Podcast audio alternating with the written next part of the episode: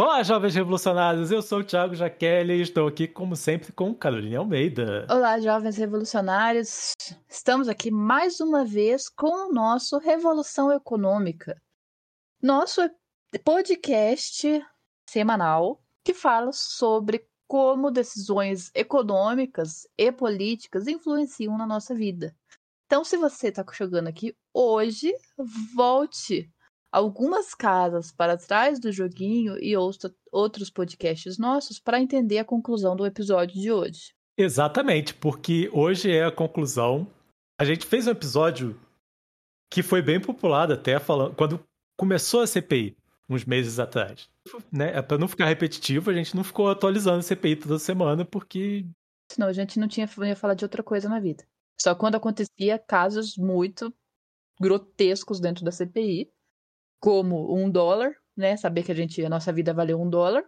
Falsificação de óbito também foi quando a gente falou de volta novamente, mas a gente não ficou atualizando ali semanal o que, que acontecia na pandemia em si, na, na, no CPI da Covid. Mas aquela vez, se você voltar, o primeiro episódio que a gente deu abertura para a CPI da Covid, eu, mais uma vez eu, né? A pessoa que dá com o bugo nas águas, falei que não ia dar em nada a CPI, porque a CPI não serve para nada, só serve para eles ganhar dinheiro enquanto eles estão ganhando hora extra, porque elas nunca servem para nada e que isso tudo ia virar em pizza. E hoje eu vim aqui dizer que não virou em pizza.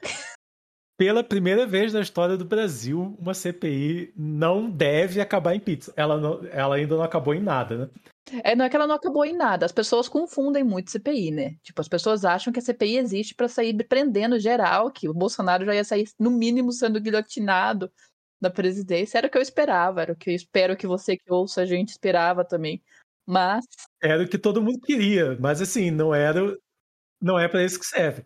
Né? Eles, eles investigam, e daí jogam para frente para o Ministério Público, que aí o Ministério Público que vai fazer as coisas lá, que eu não sou advogado para saber o que eles fazem. O, é curioso também ressaltar que semana passada estavam votando e só pararam de votar por conta da pressão popular para tirar a autonomia do Ministério Público para dar para poder dar poder mais de influência da presidência dentro do Ministério Público.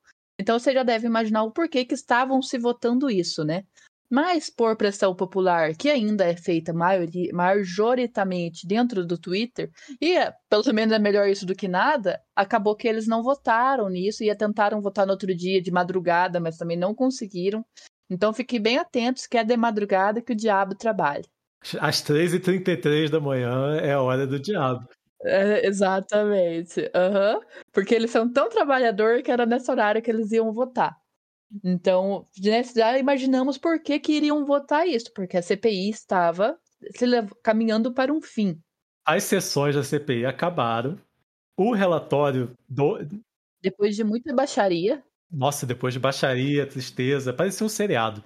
Parecia um seriado que a gente não sabia se a gente ria, se chorava, se pensava, meu Deus do céu, se ficava feliz porque a gente avisou, se ficava triste porque a gente avisou e estava passando por isso. Foi uma sessão de horrores. E, e depois do, dos senadores bolsonaristas aparecerem escolhendo o professor Raimundo, né? Porque eles falavam sempre a mesma coisa e tinham sempre, sempre o mesmo bordão. Mas, enfim, investigaram, investigaram, investigaram. E aí o relator entregou o relatório. Assim, eles incriminaram 60 e poucas pessoas. Obviamente que o principal deles é o presidente. Também botaram todos os filhos dele. E mais uma galera que, que a gente já. Né, os caras da presente é, velho da van. O ex-dono da Wizard, que se chama Wizard também. Aquela velha japonesa, que eu não sei o nome. A Quem mais?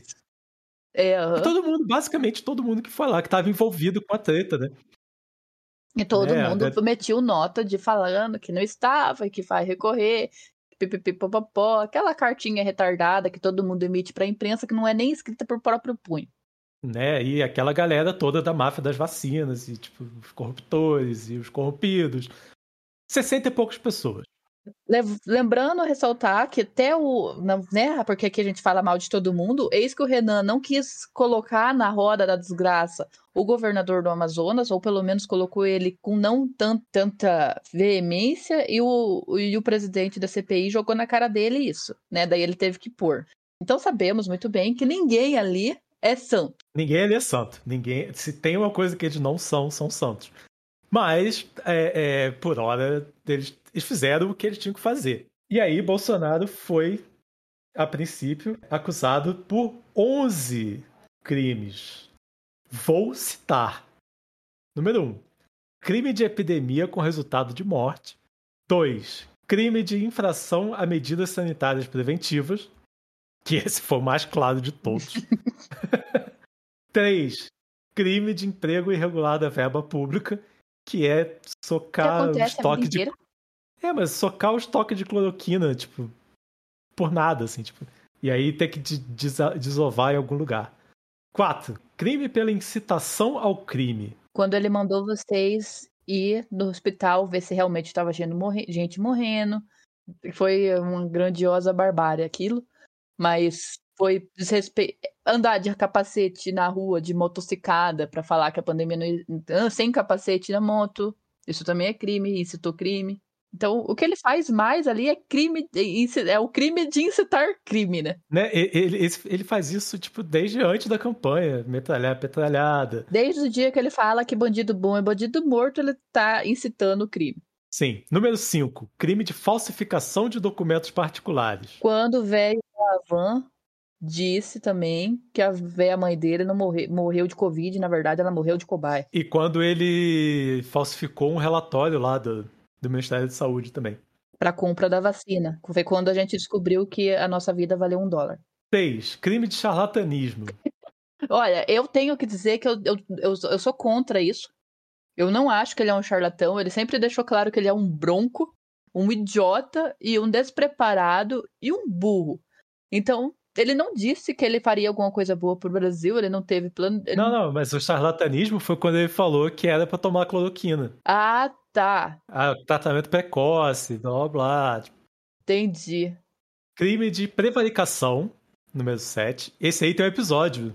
Sobre a prevaricação. 8. Crime de genocídio de indígenas. A gente falou isso em algum momento no podcast também, que mais de uma etnia indígena acabou durante a pandemia porque os indígenas não têm os anticorpos igual a gente tem. E eles morrem muito mais do que, do que o, o, o branco, ou o negro, ou o pardo, tipo.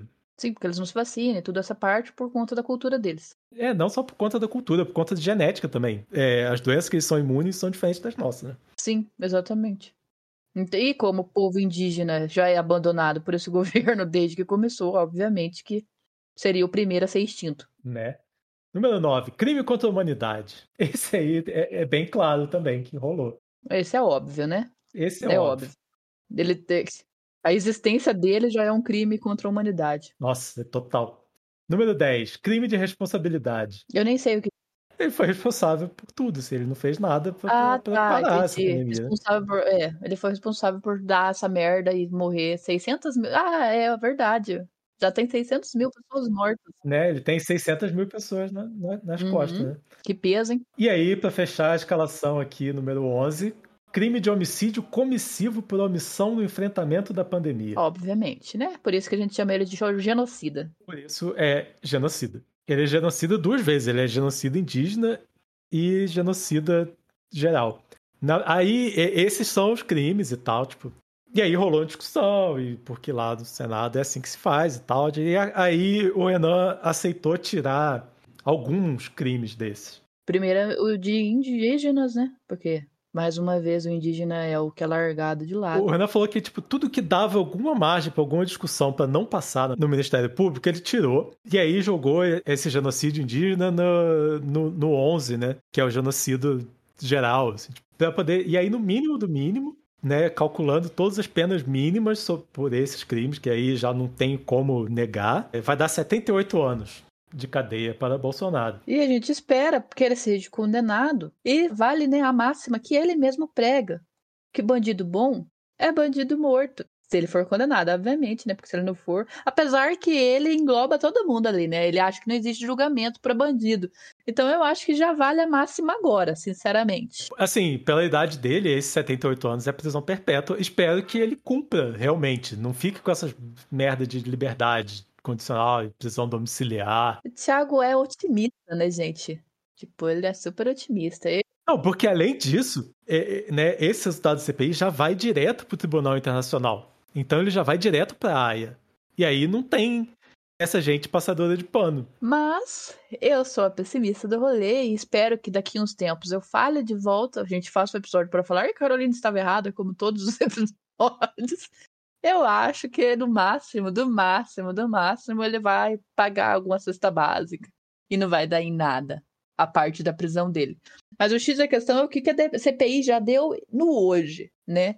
que o que que causou, né? Porque as pessoas sempre falam, ah, não vai, não deu em nada, e devem estar tá falando ainda. Meu pai e minha mãe estão falando ainda que não deu em nada, porque eles são do grupo que acreditava que a CPI ia sair prendendo todo mundo. Ah, eu queria muito que prendesse pelo menos os caras que mentiam lá. Mas não, não vão prender. Mas só prendeu um. E, e óbvio que não ia prender, porque gente rica no Brasil não é presa, essa é a realidade. E, mas o que que deu de fato até agora a CPI? Sem a CPI, a popularidade do Bolsonaro com certeza não ia ter caído no nível que caiu né? Porque foi dentro da CPI ali que debantou muita gente e criou a tal da terceira via já, né? Que é o que tá lá em cima do muro, que não quer nem o Lula e não quer nem o Bolsonaro, não quer a esquerda, mas também não quer o Bolsonaro.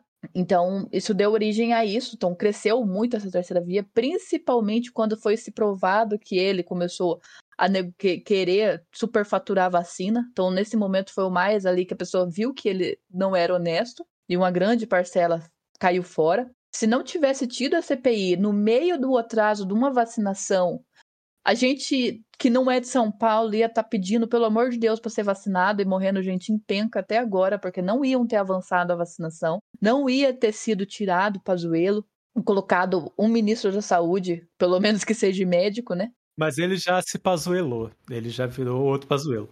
Pelo menos agora a grande Todo mundo, eu acho, 71% da população já está com a primeira dose. E já tá, e o restante da população que não tá é aquele grupo dos bolsonaristas negacionistas que com certeza não vão, não vão se converter ainda tão já que é aqueles 20% que não desgarra nunca do Bolsonaro, o uso da cloroquina. Então aí podemos ver como se incentivaram tanto o uso da cloroquina, o porquê disso que a gente sempre falava. A gente fez episódio antes de existir, de, de ter vacinação no, no Brasil e já ter tido fora do Brasil, do porquê que estavam demorando tanto, que a gente queria saber se era só porque o presidente era burro ou se era só porque ele era ruim. E chegou à conclusão que, na verdade, eles estavam usando pessoas de cobaia, né? Literalmente mães e pais e tios de outras pessoas que autorizaram isso, por mais que estão falando que não autorizaram, a gente sabe que no fundo eles autorizaram a ser usar a própria mãe de cobaia. Vulgo velho da Havan. É, tem uns que também não autorizaram, mas. Então serviu para muita coisa. Ah, com certeza autorizaram autorizada nas letras miúdas também, né? Muita gente que, que... E também tem as pessoas que já estavam no desespero de acreditar que é, daí entra naquilo do crime de charlatanismo, que realmente acreditar que o kit Covid ia dar alguma coisa e autorizaram porque achou que isso ia salvar. É, tipo, faz qualquer, tipo, faça qualquer coisa para salvar, porque a culpa não é da pessoa que autorizou no caso, e sim de quem resolveu fazer isso. Daí, então serviu para muitas coisas, né? Eu acho. Por mais que há, eu acho que ele não vai ser preso por conta disso, não vai dar em nada isso para ele em si, vai sair tal qual o Beto Richa, e agora já que já tá pedindo voto de volta, eu acho que para ele vai o máximo do máximo que vai acontecer, ele ficar inelegível, talvez. Se ter acontecido isso já tá ótimo. É, para mim, o principal foi, assim, só das pessoas começarem a acompanhar, e muita gente acompanhou, Uhum. Foi depois que acabou o BBB. Muita gente que nunca assistiu. Não, muita gente que não sabia nem o que, que era uma CPI. Sim, muita gente que, que tipo, na... veio na esteira do BBB, assim, tipo, ah, começou um outro reality show aqui. Só que esse é sobre uma parada séria uhum. que tá acontecendo no país e as pessoas estão morrendo. Assim, mesmo que as pessoas caíram de paraquedas, aliás, eu acho mais importante ainda, que, tipo, pegou gente que nunca se interessou. Essas pessoas estavam vendo ali quem é quem. Você vê o, o, um dia da CPI, você vê quem que tá levando o bagulho a sério e quem que tá lá pra tumultuar. Aí você vê o velho lá que fala da minha califa, você vê o cara lá que tenta tumultuar, vendedor de, de porta de farmácia. E aí eu, eu, ganhei uma. Nossa, eu ganhei uma ídola. A menina que. que a menina que faz tudo, cara. Tudo, né? Isabel... Ela faz tudo da CPI. A Isabélia faz tudo da CPI. Eu não sei nem a cara dessa menina, mas eu, tipo, quero muito conhecer pessoalmente. Porque ela fez tudo, ela ia para um lado e para o outro. Nem conheço, mas já considero pacas. Realmente, tá aí o caso verídico de pessoa que eu nem conheço e já considero pacas. Ela foi o motorzinho ali da CPI. E é isso, eu acho, sinceramente, tipo. Com a conclusão da CPI, a gente viu que além de gostar de transformar o país inteiro num puteiro porque ganha mais dinheiro, eles também gostam de matar pessoas que, porque ganha mais dinheiro também. Sinceramente, Cazuza deve estar se revirando dentro do seu túmulo. Com certeza seria contra esse governo. Já era desde aquela época. Antes mesmo do governo existir. Fez até música para eles. Exatamente. E é isso, é, é, é, lamentável ter tido uma CPI e ter provado tudo isso. E a gente vê como o sistema é podre, como que a gente não vale nada para o sistema? E como que tem gente alienada também, que é outra coisa eu acho muito mais lamentável de ver o alienalismo do coletivo de uma pequena massa que escolhe se isentar politicamente, escolhe fingir que, ai, é muita informação chata para mim, eu não quero me informar, porque senão eu vou ficar doente. Você tem que se informar por mais que por mais que você precisa de um tempo. É entendível a gente precisar de um tempo quando a gente tá com chuva de coisas, mas não se alienia total, porque pessoas alienadas total é triste. E é tão triste quanto ver quão podre foi o sistema e quantas mil vidas foram perdidas só porque uma família precisava lucrar mais e uma grande parcela de elite empresarial queria lucrar nessa mesma onda. É, aí o que tinha para ser feito já foi feito, agora resta torcer para a punição acontecer. Tipo... E voto consciente, né? Isso foi o principal. A gente viu quem é quem. Muita gente que não se liga em política viu quem é quem. E agora, tipo, ano que vem tem eleição, espera que essas pessoas se lembrem de quem é quem realmente. Porque é na hora do vamos ver que essa galera vai perder mandato, né? Exatamente. Isso aí, isso aí eu tenho esperança, mais do que qualquer coisa. Eu tenho esperança de ter um, um congresso melhor no que vem. O presidente tem que mudar, a gente tá falando isso aí quase todo episódio. E se vou a liçãozinha de casa hoje desse episódio, com o episódio de hoje já aprendemos que o sistema é podre. Se você não tem o seu título de eleitor ajeitado, ajeite. Se você tem alguém próximo de você que escolheu não votar e tá com o título de eleitor desajeitado, faça ele ajeitar porque a gente precisa sair dessa merda o ano que vem, porque o Brasil não aguenta mais quatro anos disso. É uma tristeza o jeito que destruíram o Brasil. Não tem a menor condição de ficar quatro anos disso. Não, não tem. A gente está num grandioso negacionismo, tanto de ciência quanto econômico. A gente é governado por um negacionista econômico que faz medidas populistas, igual agora ele fez o Renda Brasil, lá o, o Auxílio Brasil, sei lá o diabo do nome, sem base alguma para aquilo, só para conseguir conquistar voto com uma tentativa desesperada de voto, mostrando quão negacionista econômico é o eles em si. A gente teve um negacionismo científico gigantesco por ele e propagou isso. Querendo ou não, ele influencia muita gente, porque ele é uma autoridade do país. Não aguenta mais. Foi cortado 92% da verba para a ciência, que consequentemente impacta na educação.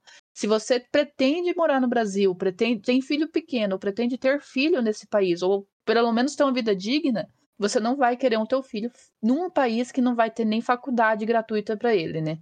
Então, em vez de planejar para fugir do país e sair e abandonar o barco, como muita gente está fazendo, vote consciente e faça esse ciclo parar. Não posso nem colocar nada, porque você falou tudo. Tá.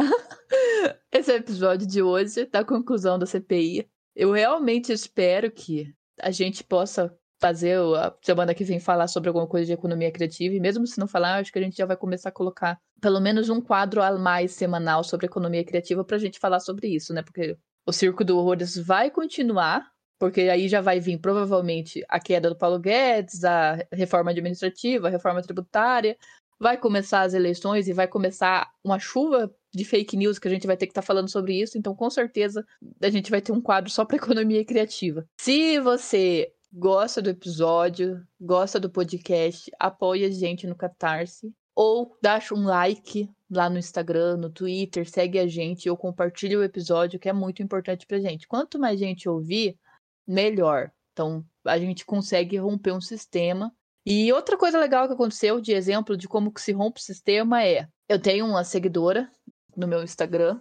E eu não conheço ela, tipo, profundamente, mas eu sei que ela era uma pessoa isenta politicamente por achar que não deveria se posicionar. Aquele velho ditado de que quem é público não tem que se posicionar. E ela me segue no meu Instagram profissional, então, tipo, no meu profissional eu falo que eu. Profissional não, meu pessoal eu falo que eu bem entender. A pessoa tá ali, ela que aguente, né? No profissional até que eu não xingo.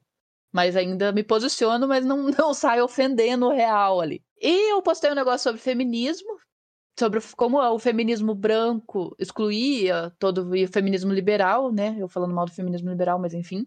Então eu postei o negócio do feminismo liberal lá e ela me mandou um direct. Primeiro ela me mandou um direct sobre a corte de verbo da ciência, perguntando se aquilo era real e não sei o quê. Eu mandei fontes falando que era real e ela ficou chocadíssima, triste. E depois eu postei sobre o negócio feminismo, falando sobre como que não deveria ter um feminismo tipo do, do Ocidente salvar o Oriente, que mulher muçulmana não tem que ser salva, não é nada. E ela postou, e ela comentou falando que ela estava lendo sobre isso depois que ela começou a ver eu falar mal sobre isso. Então você vê como que rompe mesmo a cabeça da pessoa, né? Então é, é a importância da gente. Se você acha que uma pessoa tem a mente aberta e ela precisa entender o que está acontecendo, manda o podcast para ela, porque isso rompe o ciclo da gente. Tá. Quanto mais pessoas conscientes, com pensamento crítico para nossa sociedade, é melhor. Não que o nosso pensamento seja melhor do que o dos outros, mas a gente incentiva a pessoa, pelo menos, a questionar. O que é fundamental, ela questionar as coisas. Exatamente. Assim, esse final aí eu, eu tô quieto porque não é aniversário da Carol, mas ela tá de parabéns, hein? Olha só, que avanço, né? Um avanço. Avanço de Caroline, de Caroline. Falando, Caroline, falando mal de liberal. Aí. Esses dias eu até mandei no nosso grupo, se você quiser participar do nosso grupo, seja apoiador nosso. Que liberal é tudo filha da puta, olha só, né? que ponto chegamos? Ah, sempre e é real, oficial isso. Aqui fica, viu? Vamos ver depois, né? Vamos esperar o Lula ganhar pra gente falar, pra ver como que eu vou estar daí. Então, quando eu estiver comendo picanha, todo sábado, porque, ai, gente, que saudade daquela época que o PT destruiu o Brasil. Mas é isso. Compartilhe e curta, gente, nas redes sociais. Beijos. Ah, isso. Beijos. Até semana que vem.